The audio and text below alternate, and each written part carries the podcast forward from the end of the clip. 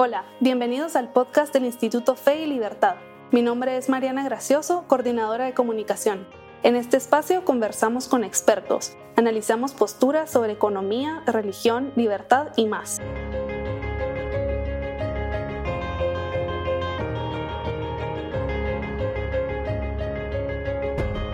Bienvenidos a un nuevo episodio del podcast Fe y Libertad. Es bien sabido que los procesos de independencia en América Latina fueron influenciados por la Ilustración. Sin embargo, en su libro Escolástica e Independencia, las bibliotecas jesuitas al tiempo de la emancipación americana, el doctor León Gómez Rivas muestra la influencia religiosa en los procesos de emancipación de Iberoamérica. En este episodio nos acompañan León Gómez Rivas y Alejandra Martínez Cánchica para conversar sobre este libro, cómo los jesuitas fueron el puente entre la escolástica y la modernidad y el impacto que tuvieron en los movimientos de independencia. León Gómez Rivas es doctor en Historia Moderna y en Economía por la Universidad Complutense. Además es licenciado en Teología por la Universidad Eclesiástica San Damaso de Madrid y catedrático en la Universidad Europea de Madrid. Sus temas de investigación tratan sobre el pensamiento político y económico de la Segunda Escolástica Española, como analizó en su tesis sobre la Escuela de Salamanca Hugo Grocio y los orígenes del liberalismo económico en Gran Bretaña. Forma parte del consejo editorial de la revista Fe y Libertad y su libro Escolástica e Independencia, el cual discutirán hoy, fue publicado por la editorial Fe y Libertad. También nos acompaña Alejandra Martínez Cánchica, quien es licenciada de Historia egresada de la Universidad Central de Venezuela con estudios en Economía de la Escuela Austríaca en la Universidad Monte Ávila. Actualmente está optando al título de Magister Artium en Historia de la Universidad Francisco Marroquín y Alejandra escribió la reseña del libro que discutiremos hoy, que pueden leer en la revista Libertad e Independencia, que se encuentra alojada en el sitio revista.feylibertad.org. Esperamos que se animen a leer el libro, a leer la reseña y que disfruten de este episodio. Bienvenidos. Bienvenidos a este episodio eh, del podcast eh, de Fe y Libertad. Ojalá lo disfruten. Eh, mi nombre es Alejandra Martínez, soy historiadora, y en estos momentos me encuentro con León Gómez Rivas, eh, quien es autor del libro eh, publicado por la editorial Fe y Libertad, que se titula Escolástica e Independencia, las bibliotecas jesuitas al tiempo de la emancipación americana.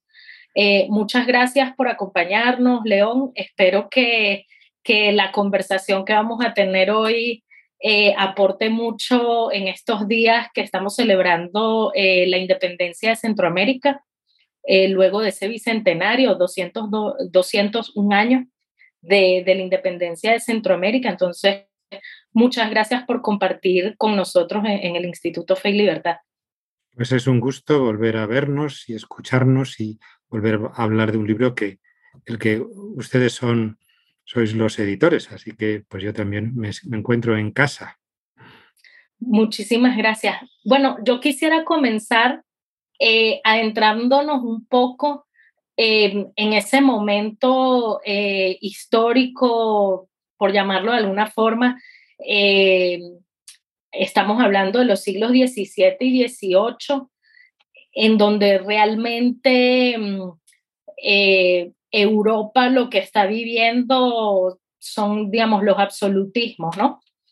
Eh, y en este contexto, eh, digamos, del desarrollo de, las monarquías absolutistas, pero también del pensamiento absolutista, eh, surge una tesis, digamos, disruptiva, polémica, que va a ser probablemente el germen, bueno, como apuntas en tu libro, va a ser el germen de lo que luego va a ser em, las independencias de Hispanoamérica en el siglo XIX. Y es la famosa tesis eh, de la soberanía popular. Eh, ¿Cómo nos puedes explicar eh, brevemente en qué consiste la tesis de la soberanía popular eh, de este eh, gran pensador jesuita Francisco Suárez y, y cuál fue el impacto eh, que tuvo em, en Europa y en América, digamos, en ese mundo atlántico, esta tesis de que la soberanía reside en el pueblo. Sí, pues es, es llamativo además que estamos hablando de un momento de independencias, eh, de hecho, 17-18, comienzos del siglo XIX, y que todo eso, eh, la tesis del libro dice que es que se remonta a 300 años antes, a, comienzos del siglo XVII, cuando Francisco Suárez, pues en un libro, eh, en varios libros que escribe, de Legibus o la defensa de la fe, de Legibus significa sobre las leyes y la, y la defensa de la fe en latín es Defensio Fidei, pues sintetiza algo que a su vez todavía es anterior, que es toda la tesis escolástica sobre mm, cuál es el origen del poder, el origen de los gobernantes, dónde descansa el poder de los reyes, que todos estos autores sostienen que no, los reyes no son reyes por la gracia de Dios directamente, sino por el consentimiento del pueblo, que esto sería la respuesta a qué es la soberanía popular, eh, popular, que el poder le viene al rey no de Dios, sino del pueblo. Claro, esto mm, luego los ingleses, que son listos, pues han, han conseguido convencernos que todo este es el contractualismo de Locke y, toda esta teoría de la división de poderes, pero la verdad, eh, desde el punto de vista de las fuentes, que hemos hablado antes en una parte de, la importancia que tiene ir a las fuentes, a los textos originales, pues eh, la verdad es que antes de que Locke escribiera eso, ya lo había escrito Francisco Suárez en sus libros explicando exactamente este recorrido, que es eh, opuesto a la teoría absolutista.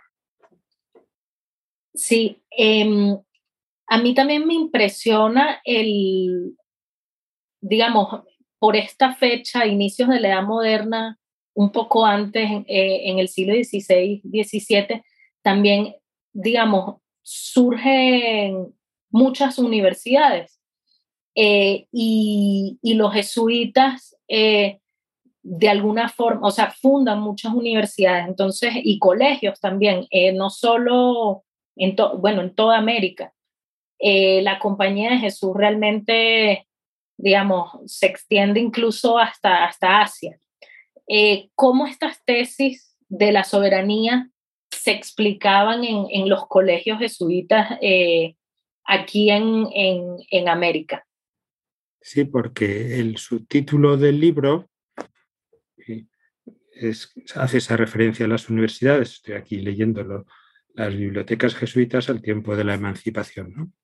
Porque es otra faceta también muy bonita de la historia común eh, de españoles y americanos, que es ese empeño y ese objetivo logrado de, junto a la conquista y al gobierno americano, está la creación de colegios y la creación de universidades. Entonces, en, por todo el continente americano, como decías, y también sobre todo en Filipinas, que es la parte asiática del imperio español, pues se van creando universidades al tiempo que se van creando las ciudades. Es, un elemento civilizador y culturizador.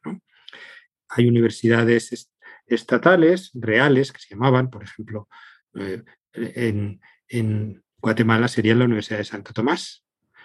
Pero también durante todos estos siglos, ya eh, más bien a partir del 17 y 18, la orden de los jesuitas va a tener también como un protagonismo muy principal al, generar en sus propios colegios una enseñanza universitaria que va a estar al mismo nivel de las universidades reales.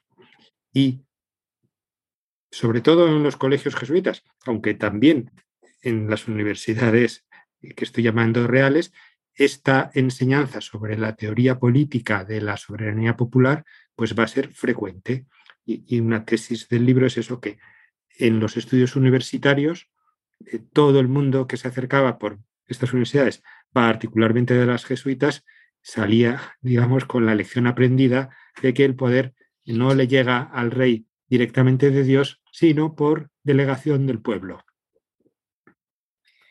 Sí, eh, bueno, hay cosas interesantísimas eh, en el libro. Por ejemplo, me impactó que para el siglo XVIII, inicios del siglo XVIII, eh, digamos, las universidades jesuitas de este lado del Atlántico, en, en la América Española, pues eran consideradas de un nivel altísimo.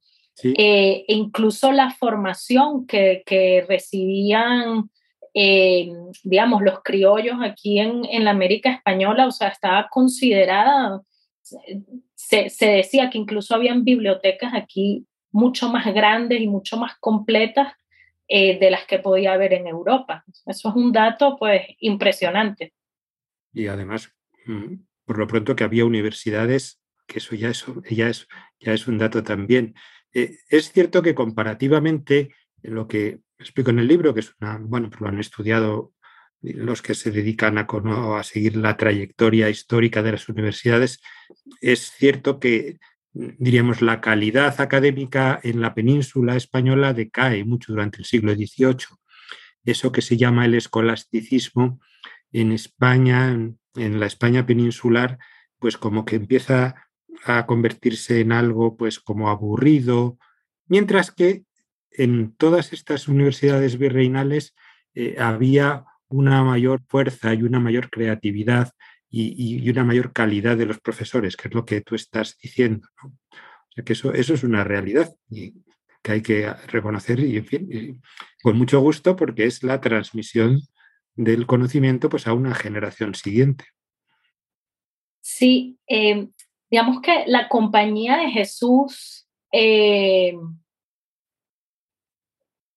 digamos, tiene, siempre ha tenido ese elemento polémico, polemista, eh, desde sus inicios y cuando luego entran los Borbones eh, en el siglo XVIII, que digamos, los Borbones vienen de una raíz absolutista muy fuerte todas estas tesis de la soberanía popular, etcétera, que traían los jesuitas, pues no cayeron muy en gracia.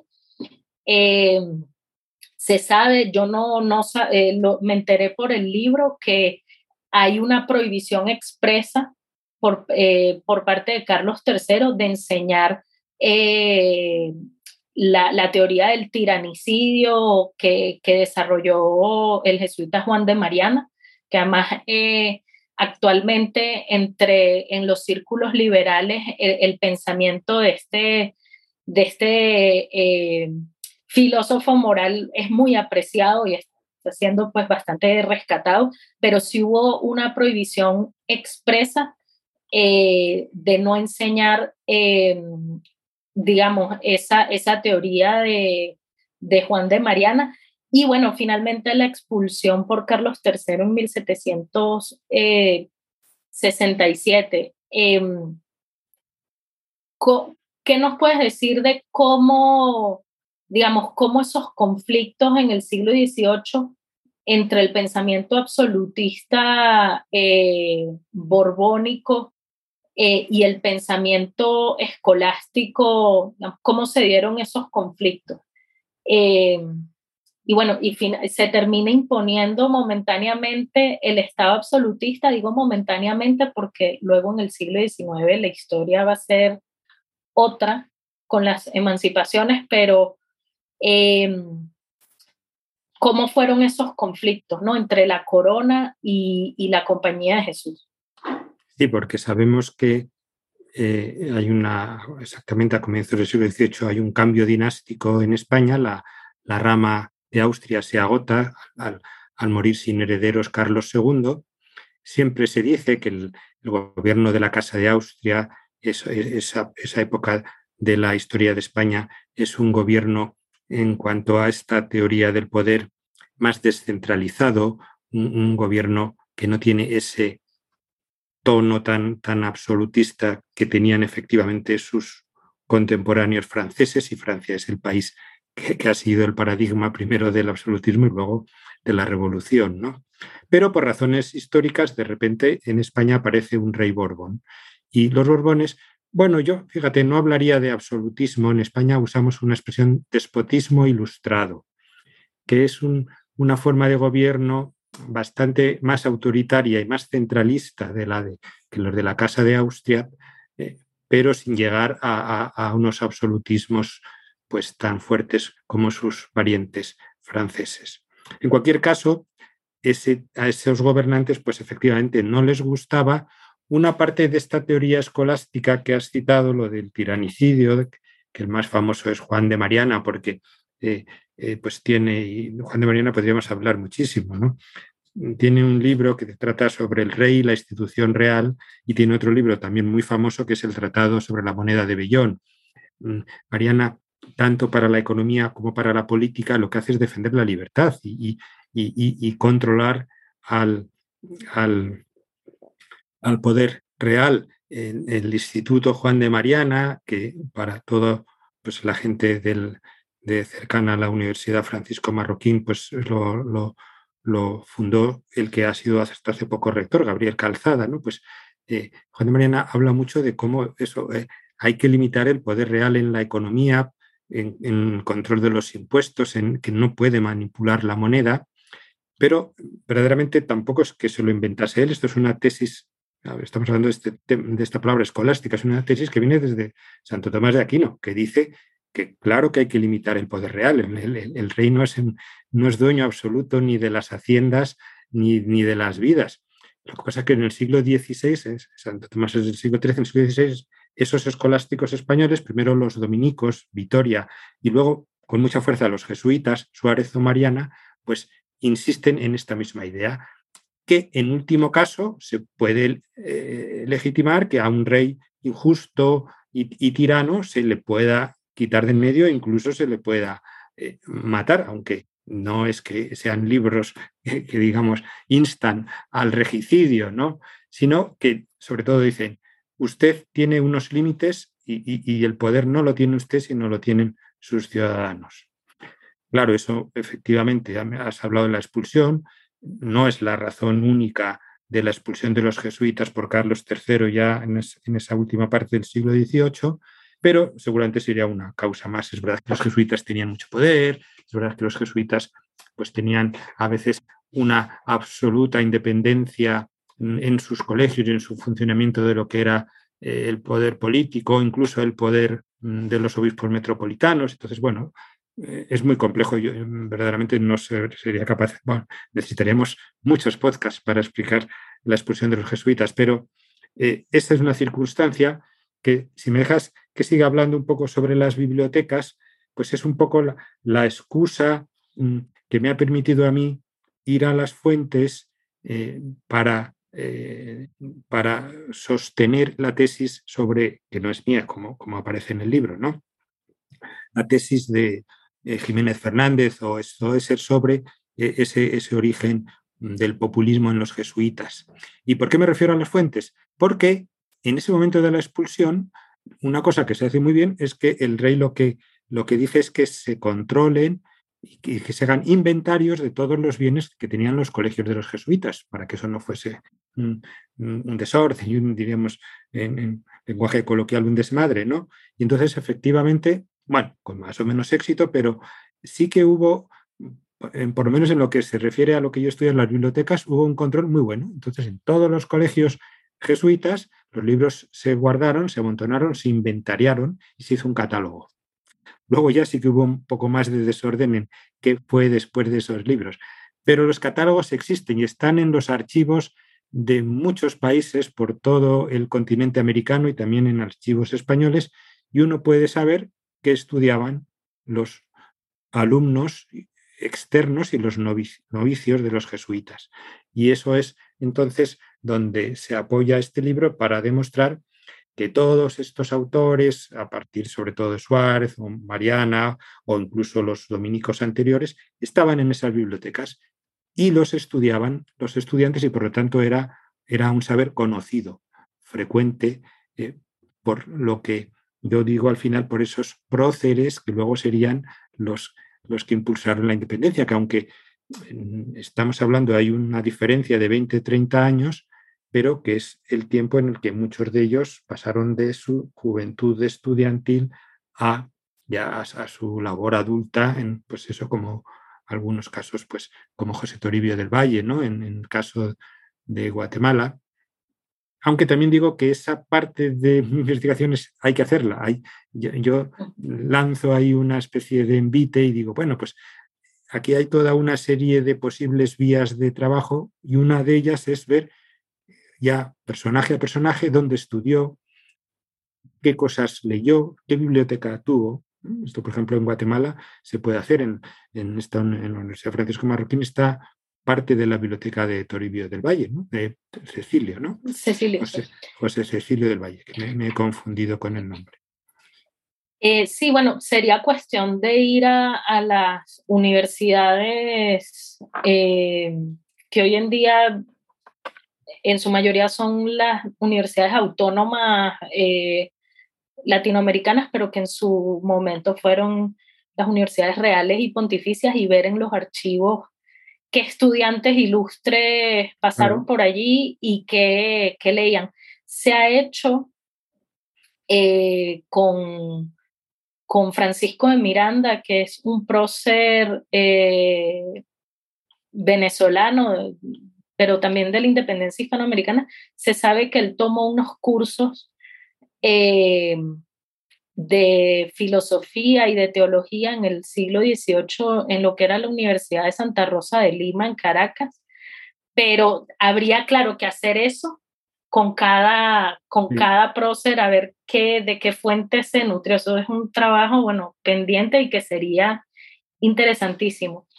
Otra parte que a mí me, me parece interesantísima del libro es ese vínculo que tenemos en Hispanoamérica entre, no sé si es un poco polémico lo que voy a decir, pero como entre la esa escolástica tardía, ¿no? Esa escolástica ya eh, de, de, los, del siglo XVII, etcétera, con la ilustración eh, del siglo XVIII y en ese sentido, pues la compañía de Jesús va a ser como esa bisagra, ¿no? Entre esa modernidad, ¿no? Van a ser ese elemento, pienso yo, moderno eh, dentro de la, de la tradición hispanoamericana. Entonces, una parte que me pareció muy interesante es precisamente en este inventario eh, de las bibliotecas, eh, digamos, revela la existencia de ejemplares, o sea, que convivían pues uno al lado del otro, de obras de Newton, de Bacon, de Descartes, de Grocio, Leibniz, Locke, Voltaire, también, o sea, que convivían prácticamente al lado de los textos de Tomás de Aquino, de Diego de Avendaño, de Escobar y Mendoza, de Feijó, de Vitoria, de Soto, etcétera. Y, bueno, obviamente de Suárez, que, que era probablemente el que más estudiaba, ¿no? Entonces vemos cómo eh, a mí me parece es un dato eh, eh, impresionante, ¿no? Cómo los jesuitas son realmente esa bisagra, ese puente entre la escolástica y, la modernidad. ¿Qué, nos puedes decir sobre eso? Pues que lo has dicho muy bien. Eh, habría que estudiar eso, cuál fue el impacto a, un nivel mundial de, ese, de, ese, extrañamiento, que es la palabra que se utiliza, ¿no? Esa expulsión de los jesuitas y cómo, cómo pues, unas universidades tan modernas como estás diciendo, pues, se cierran y esto pues, pudo tener que ver también con esa decadencia de, ese pensamiento escolástico y con algo que ahí en el Instituto Fe y Libertad pues, lo habéis eh, discutido, alguna yo también quiero recordar con, con el doctor Morris Polanco, es esa discusión sobre dónde está la modernidad, qué, qué peso tiene la, esa ilustración más teísta y más secular y, por qué se ha impuesto a, a, lo que podría ser una ilustración cristiana, que hoy en día pues parece como que hay muchos centros de pensamiento liberal que estamos diciendo, si es que no hay ninguna incompatibilidad entre esa modernidad liberal y el pensamiento cristiano.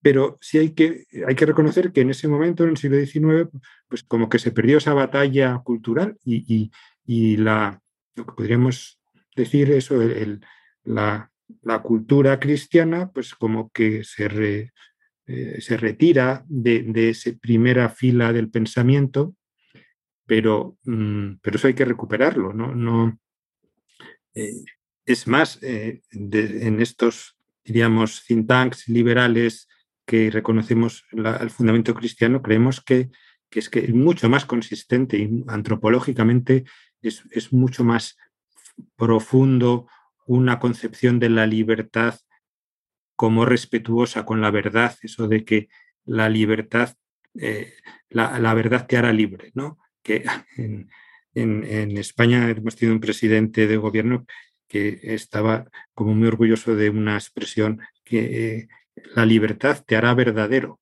mm, pero que es rabiosamente falsa y además lleva a esta situación de relativismo y de falta de principios. No hay responsabilidad, no hay, pues no, no se cree en una verdad antropológica sobre qué es el hombre y quién es el hombre ¿no? y tantas cosas que, que, bueno, pues que ha llegado el momento de, plantar batalla a esa falsa concepción de la libertad. Sí, totalmente. Y yo creo que esa conciliación que siempre está en discusión entre razón y fe, esa conciliación, esa amalgama, digamos, lo tenemos en, este pensamiento escolástico tardío eh, de los jesuitas, ¿no? Definitivamente. Ahora, yo quisiera pasar, eh, digamos, para los oyentes, las personas que van a oír esto, quería eh, pasar a una parte un poco más valorativa y más, sí, más valorativa, más reflexiva. Eh, ¿Por qué? Y, viene un poco de lo que veníamos platicando. ¿Por qué, digamos, si hay esta riqueza intelectual en Hispanoamérica, ¿por qué pareciera que hay como un sesgo historiográfico eh, que coloca la ilustración como, como ese foco de irradiación ideológica que, que inspiró las independencias?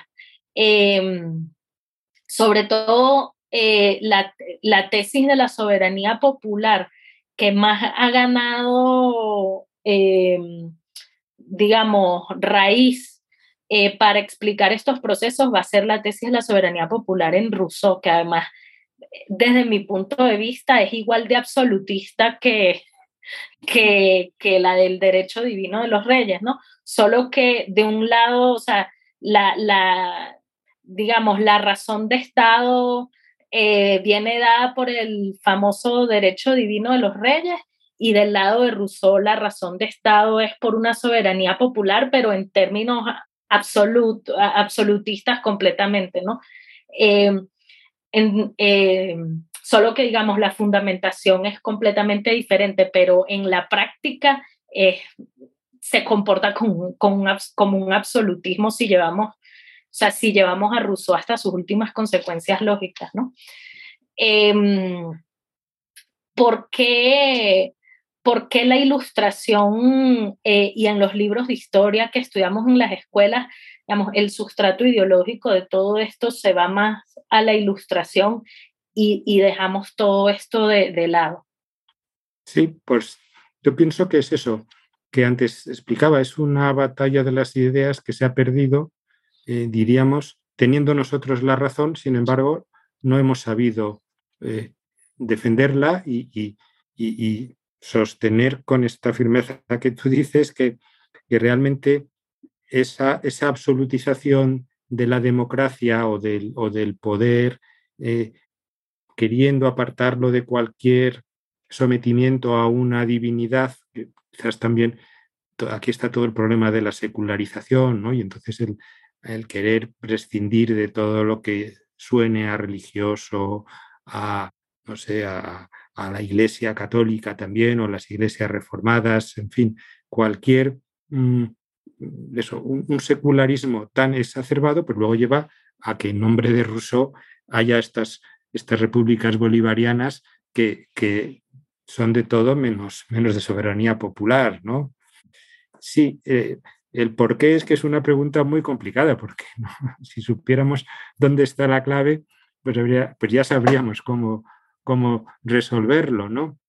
Pero bueno, en eso estamos. Para eso son estos lugares de debate, para tratar de, iluminarnos, ¿no? Y de poner luz en, este problema. Sí, em, también el impacto de, esta, de esta poderosa idea de Suárez de la soberanía popular, pues eh, se evidencian también en esos primeros textos constitucionales, sobre todo en la constitución de Cádiz, em, y todo este movimiento eh, juntista o juntero que, va, va, va, va, a esparcirse por toda Hispanoamérica a partir de, de, la invasión napoleónica en 1808, eh, digamos, comienza este fenómeno fuertemente de las juntas, eh, fuertemente afincado en la soberanía popular. ¿Crees que hay que este sustrato ideológico eh, del que estamos hablando, escolástico, fue el que de alguna forma lo vemos presente en la Constitución de Cádiz y en esos primeros textos constitucionales eh, eh, de esa época, un poco en reacción a, la invasión francesa. Justo, justo, porque la invasión de Napoleón de la península ibérica es, podríamos decir, con como, como se estudian los másteres de economía, es un caso práctico, un ejemplo perfecto de lo que se considera un gobierno ilegítimo, que es un rey que, que no es el gobernante natural, que ocupa un gobierno y por lo tanto los ciudadanos tienen todo el derecho, eh, diríamos, moral y, también legal de enfrentarse a ese soberano. Y eso es lo que ocurre con esta palabra que has dicho de las juntas. ¿no? Los, las juntas que hay en la península Ibérica, que es la, Junta Central que dará lugar a las Cortes de Cádiz, pero también en, todos los virreinatos y sobre todo en las ciudades de, todo el continente americano hay unas juntas que, fijaos qué curioso, ¿no? Los, el origen de esa independencia americana eran unas juntas que defendían al rey legítimo español, que era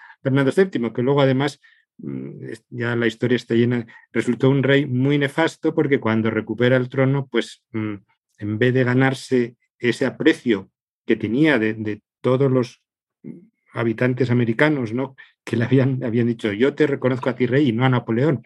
Bueno, pues eso es, sería un ejemplo claro, efectivamente, de la soberanía popular. Y me preguntas, ¿en la Constitución de Cádiz? Sí, en la Constitución de Cádiz sí hay muchas referencias que podemos considerar que estaban en esa enseñanza. solamente cualquier, y al principio de todo, yo aquí necesitaríamos un, profesor de Derecho constitucionalista que, que lo estudie eh, con detalle, pero en fin, cuando se habla de esa expresión de que el, los ciudadanos o el poder está en los ciudadanos, eso, eso es netamente escolástico. Lo que ya no te sé decir es cómo trasciende a las primeras mm, constituciones republicanas. Mm, yo me atrevería a decir que poco, por, también por lo que hemos estado hablando.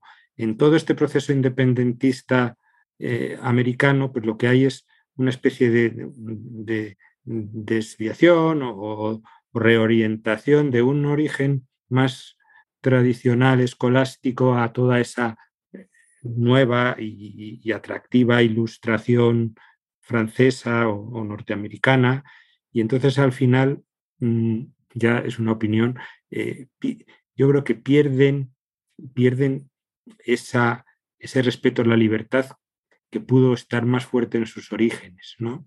Eh, pero habría que, habría que leerse despacio esas constituciones y, ver, bueno, si hay restos o no restos. En fin, el, problema que, que así, yo ya digo que ya del siglo XIX lo conozco menos, pero un poco una persona así que mira un poco de lejos los procesos de las primeras repúblicas, cuando empiezan a, a, crearse esos gobiernos tan autoritarios ¿no? y esos, en fin, unos mm, poco democráticos, pues ahí es, algo se ha perdido de ese, ese empuje de la soberanía popular, ¿no? ese caudillismo no es, eso no, es democrático. Sí, creo que es interesantísimo y creo que poco se ha estudiado ese viraje. Eh, ¿Por qué de hacer unas juntas en defensa de los derechos de Fernando VII? Eh, que pienso yo que fue como un germen de, de nacionalidad, de identidad nacional hispana, precisamente porque estábamos, o, sea, había una oposición frente a los franceses, entonces eso da como un sentido de identidad. De hecho, creo, una vez leí, leí por allí que mm, em, eh, un fenómeno interesante en, en, la moda es que se deja atrás la ropa de los petit maîtres y se, y se vuelve a usar la ropa del majo. Eh, eh, en esa época de las juntas, como una especie de respuesta patriótica, nacionalista, un germen de identidad nacional frente a esa invasión extranjera. porque de eso, digamos, aquí en, en, este lado del Atlántico, pues viramos hacia otra cosa? Es un tema. Esto ya es hacer un poco de historia ficción, pero después de 300 años de gobierno español en América, es verdad que también había, ya se habían ido formando unas identidades nacionales mm, de lo que hoy son la mayoría de los países americanos, otros todavía, por ejemplo, a lo mejor Centroamérica no estaba más confuso que Perú, o a lo mejor los límites entre, entre un peruano y un ecuatoriano no estaban claros, pero es verdad que había ya unas identidades criollas que inicialmente no necesariamente estaban en contra de, lo español y entonces una política más inteligente de este, de este rey, un, dar más libertad, incluso se habló pues, de haber creado reinos americanos con, con, con, miembros de la familia real, podía haber sido una solución. Bueno, eso no lo sabemos porque no, no pasó, no ocurrió, ¿no? Pero, pero mm, las, digamos, los hilos primeros de con los que se podía haber construido el futuro, pues sí los podemos identificar y, decir, pero podían haber ido por otra ruta. Sí, interesantísimo. Eh, bueno, yo creo que se nos ha acabado el tiempo. Eh, de verdad que, bueno, esta discusión es fascinante eh, y, bueno, propicia para esta fecha. Yo los invito a que lean el libro Escolástica Independencia del profesor León Gómez Rivas no se van a arrepentir porque es otra visión eh, ideológica completamente distinta a la que estamos acostumbrados sobre ese, ese sustrato ideológico eh, de las independencias. Eh, muchísimas gracias de verdad por, por, esta conversación. Un gusto y a la orden, como dicen allí, para cuando quieran. Gracias. Gracias por unirse a este episodio del podcast y Libertad. Esperamos que lo hayan disfrutado. Les recordamos que pueden leer la reseña que escribió Alejandra en la revista Libertad e Independencia que se encuentra alojada en el sitio revista.feylibertad.org. Si quisieran leer el libro que escribió el doctor Gómez Rivas, nos pueden contactar a info.feylibertad.org para adquirir su copia. Muchas gracias por acompañarnos y nos vemos en el próximo episodio.